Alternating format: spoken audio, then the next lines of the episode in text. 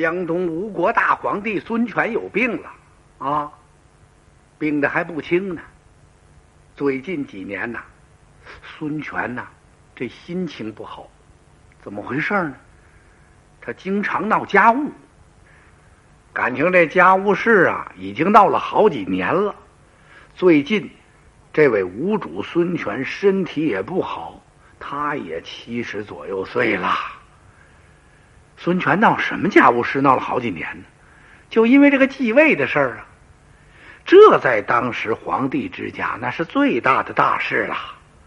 孙权有好几个儿子，他已经立了太子了，就是他的长子孙登。孙登不幸夭亡，孙权还有两个儿子，二儿子孙和，三子孙亮。那么孙登死了，就立孙和不完了吗？可是这孙权呢，和孙和他的母亲不太和美。那时候虽然讲究母以子贵，可是这个母亲得宠啊，儿子也特别吃香。尤其在帝王之家，这套特别厉害。孙权呢，看着孙登死了，他勉勉强强。算立了孙和为太子了，但是孙权怎么瞅这孙和怎么别扭，他要把他给废了，立了他的三子孙亮。这个事情啊，让丞相陆逊知道了。哦，现在陆逊陆伯言已经是东吴吴国的宰相了，他住在武昌。陆逊一听，哎呀！陛下怎么能这么做事呢？他就给孙权写了封书信，劝孙权：“您不要这么办，这也属于废长立幼，将来呀必生祸患。哪朝哪代一废长立幼，非出事不可。”所以陆逊好心好意给孙权写去一封书信。孙权呢，把这信给撕了。怎么回事？他生气了。你陆逊陆伯言。当宰相，你就当你的宰相不得了吗？如果我的国政什么大事，你可以参与，这是我的家里事，你管的太宽了。所以陆逊这书啊白写了。孙权不但没听，而且呢，对这陆逊呢还不信任了。陆逊陆伯言越想越窝囊，越想越上火。把个陆逊给窝囊死了。那么那位诸葛瑾先生怎么不解劝解劝孙权呢？诸葛瑾早已故去了。这么说吧，满朝文武谁劝孙权，孙权也不听。最后终于立了孙亮为太子了。他的次子孙和呀，是忧恨而死啊。转过年来，孙权得了病。病势越来越沉重，自己也知都不行了。他这才传旨，把太傅诸葛恪和大司马吕岱以及一些文武找在病榻前，嘱咐了一番后事，是手指孙亮而亡啊，指着他儿子孙权归了天了，意思就是告诉他的文武要好好辅佐太子孙亮。说完这句话，孙权就完了，一代天骄啊！可不是吗？三国时期呀，孙权掌管江东，从东吴这个地方来说，他掌管的时间最长。孙权呢，这一生最大的特点，他就是识人知人，培养人呐，善于用人，不疑人。最突出的一点，孙权是敢于启用年轻人。三国时期呀，东吴是第一个成立招贤馆的地方。你看孙权跟前的这几任都督，周瑜、鲁肃、吕蒙、陆逊，这些人呢，不单独和这个孙权是君臣的关系。而且还是朋友的关系，他们心气相通，相互都很知心呐。就拿孙权对吕蒙来说吧，那可真是掰着手教能耐呀。教本事，让这个吕蒙怎么看书，怎么学习。这么说吧，孙权呢是善于发挥每个人的才智，正因为这样，所以他才以少胜多，在赤壁大战打败曹操曹孟德。正因为采纳了吕蒙白衣渡江之计，偷袭荆州，才杀了关羽父子。正因为他启用了年轻人陆逊为帅，萧亭一战火烧连营七百里，大败刘备刘玄德呀。要不怎么，江东的使臣赵咨出使曹魏的时候，赵咨跟皇帝曹丕说：“说我家主公孙权是一位聪明仁智雄略之主呢。”孙权很不简单。可惜的是啊，到了晚年，孙权就不行了。随着他年龄的增长啊，他变得刚愎自用、独断专行了，不信任任何人了。后来几乎任何人的话他都听不进去了。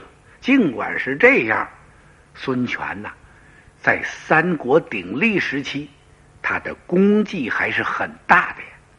所以后人写诗。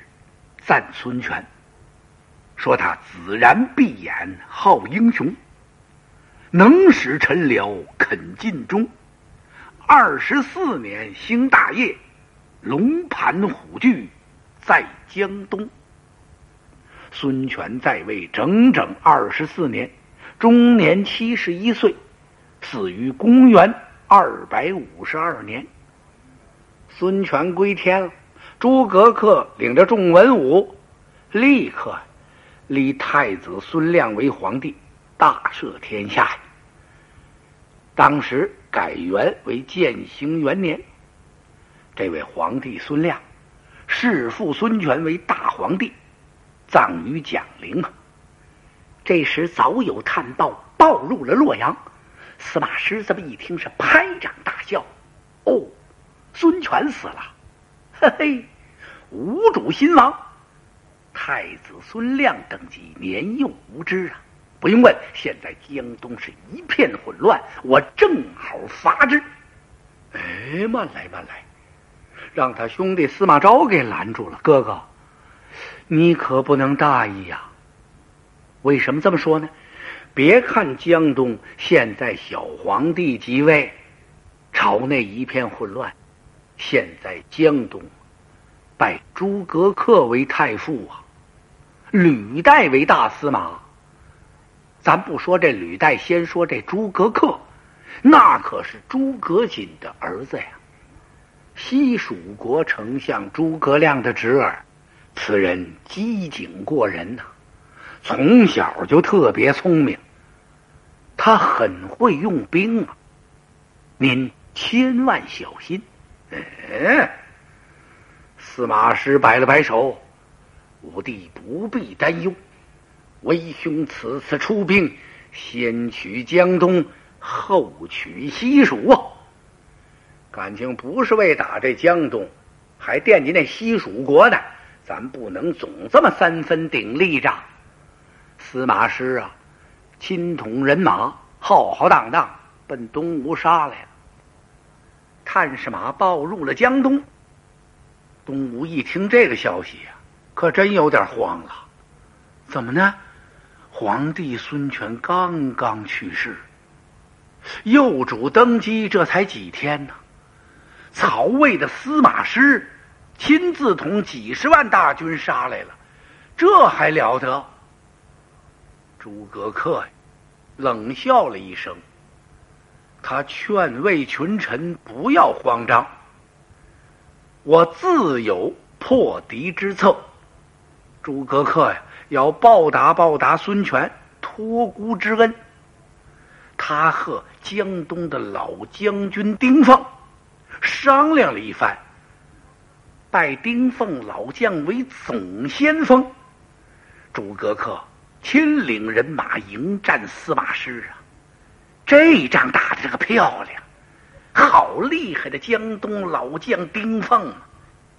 他以少胜多，来了个雪夜破敌兵，把曹魏人马杀的大败。诸葛恪一看司马失败了，呵呵，诸葛恪仰天大笑：“这回呀，你中原可就算完了。”他立刻写下一封书信，给西蜀国姜维、姜伯约，派人送往汉中啊。他让姜维从西线出兵，自己由东线出兵，这样两气夹攻，中原唾手可得。如果得过中原，我们两国是平分天下。你看看，孙刘联盟嘛。这诸葛恪志向还是蛮大的。把信发走之后，他亲自统精兵二十万攻打新城。为什么单要打新城呢？因为这个新城这地方特重要。从这个关隘来讲，这个地方呢是曹魏一个总隘口。如果要把新城拿过来，其他的地方是迎刃而解，不战自取呀。不费吹灰之力便可唾手而得，所以诸葛恪要打这新城。他到这儿就把新城给包围起来了。新城的守将叫张特，这员守将啊，很聪明。他知道诸葛恪这个人很有计谋，要是硬碰硬的打，我绝对打不过你。所以呢，他积攒粮草，准备大。量的灰瓶、炮子、滚木雷石、弓箭等等，严守城池，说死不出战。你来骂阵呢，我知道没听见，不理你。你要是攻我的城池啊，我就拿着滚木雷石砸你呀。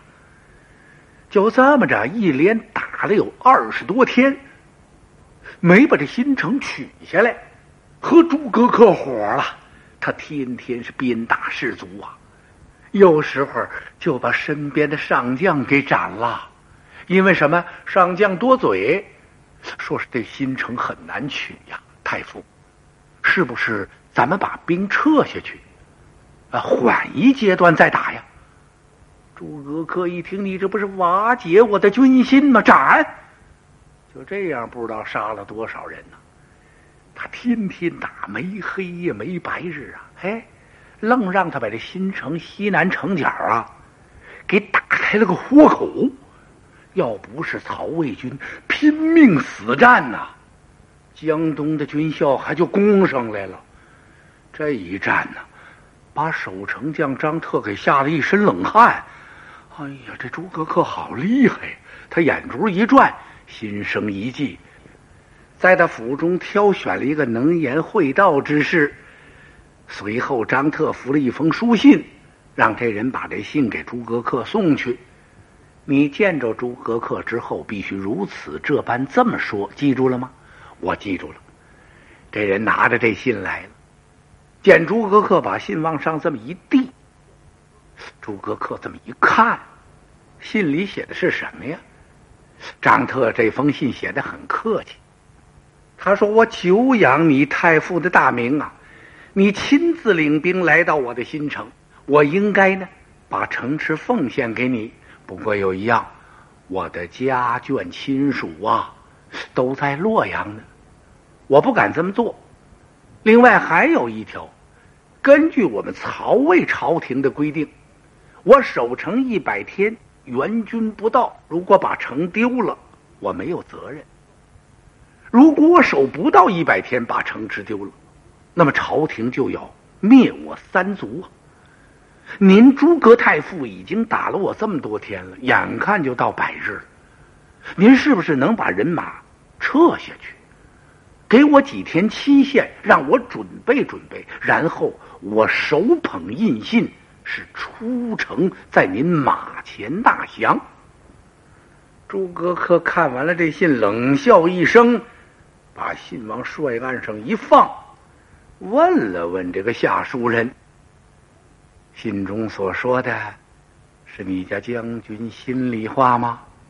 哎呀，太傅，这都是我家将军肺腑之言呐，是真的呀。哦，你暂且退下。是，诸葛恪问了问那手下的这些将佐，有人提醒诸葛恪：“您可小心，张特这封信是不是一计？” 诸葛恪笑了：“小小的张特，他有什么本领啊？既然他给我写这封信，就说明让我把他吓破胆了。好吧，把来人打发回新城，我暂且退兵三十里。他把人马退下去了。”就借着诸葛恪退兵这功夫，人家张特呀加固城池，又把守城的这些军校重新调整了一番，连城中的黎民百姓都上了城了。这回呀，更加严谨巩固了。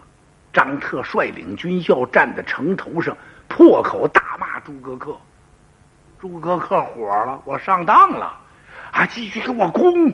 他又攻上来了。呵，这回啊，他率先垂范，身先士卒，一马当先，砰！让人家一箭，整射在诸葛恪脑门子上，中箭落马。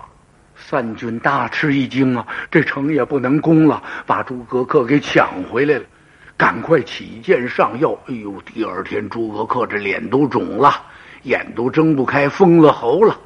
就这样，他还下令攻城呢。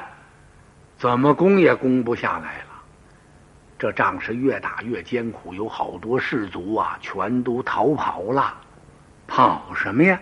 好多江东的军校啊，到了新城这地方不服水土，不少人都病。本来这仗都打不了，诸葛恪非逼着打，而且呢，他每个营中哨所都安排这么几十个人，看着这些士卒。只许向前，不许退后。有病有病也不行，只要是那鼻子还出气儿，你就得给我攻城。有好多士卒啊，都浮肿了，还让去打，人家能不跑吗？几个大将来到诸葛恪跟前呐，提醒诸葛恪：“太傅，这仗咱不能再打了。”诸葛恪一听就火了。怎么没有一个给我长志气、长威风的，竟给我泄气呀？什么叫别打了？他当时传令，把这几个说情的推出去，给我斩了。哎呦，众将苦劝，这才把这几员将给免了。诸葛恪是怒气不消啊！别看免了这几员将，他贴出张布告去，今后再有来说情的，再有说不许攻新城的。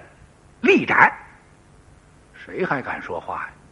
没多少日子，有人来禀报他，大都督蔡林跑了。那是他的左膀右臂呀。诸葛恪开始都不信，什么不能啊？都督跑了，这仗还怎么打呀？我去看看。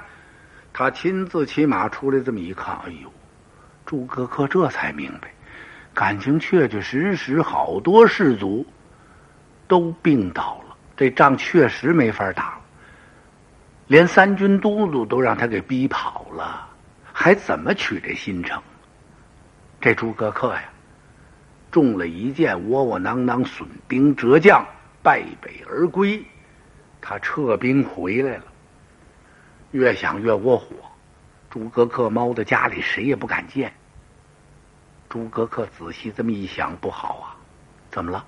我这打了败仗了，回来好多人会看不起我呀。如果有人在皇帝面前出谋划策，要把我的军权给我拿了去，怎么办？他赶快派他手下两个心腹，一个叫朱恩，一个叫张悦，让这两个人执掌京城的御林军。他先把这个京城的这个军权夺过来，那样。自己不是就踏实了吗？但是你诸葛恪得好好想想，你看看谁管吴国京城的御林军？是孙俊呢。这孙俊呢，那是宗亲，是皇帝孙亮的亲戚，是当年的东吴主孙策的曾孙。他可不是孙策的亲曾孙，是孙策他弟弟。孙敬的曾孙，那也是一家子呀。你把他的军权拿过去，他能干吗？孙俊当时就火了，立刻跑到宫中找皇帝孙亮，说：“这诸葛恪要干什么呀？他要总揽军权呢？京都的羽林军全都归他管了。我看此人安心不善。”孙亮这么一听，哎呀，你提醒的好啊！是这么回事？怎么不知道为什么？寡人我一见诸葛恪呀，我就哆嗦。哼哼。孙俊听到这会儿，点点头。陛下，您不用说了，我看诸葛恪早有不臣之心，他要谋朝篡位。哎呀，孙亮一听吓傻了，他摊开两手跟孙俊要主意。孙俊这么一想，陛下您不必着急。我看这样吧，您呐，御驾亲自到太傅府去问问病。诸葛恪不是两军阵前中了箭了吗？您看看他这个箭伤怎么样了，也算是关心关心他，探探动静，然后我再给您设以良谋，可除此贼。孙良一听，那好，当时传旨。他要到太傅府来探病，哎呦！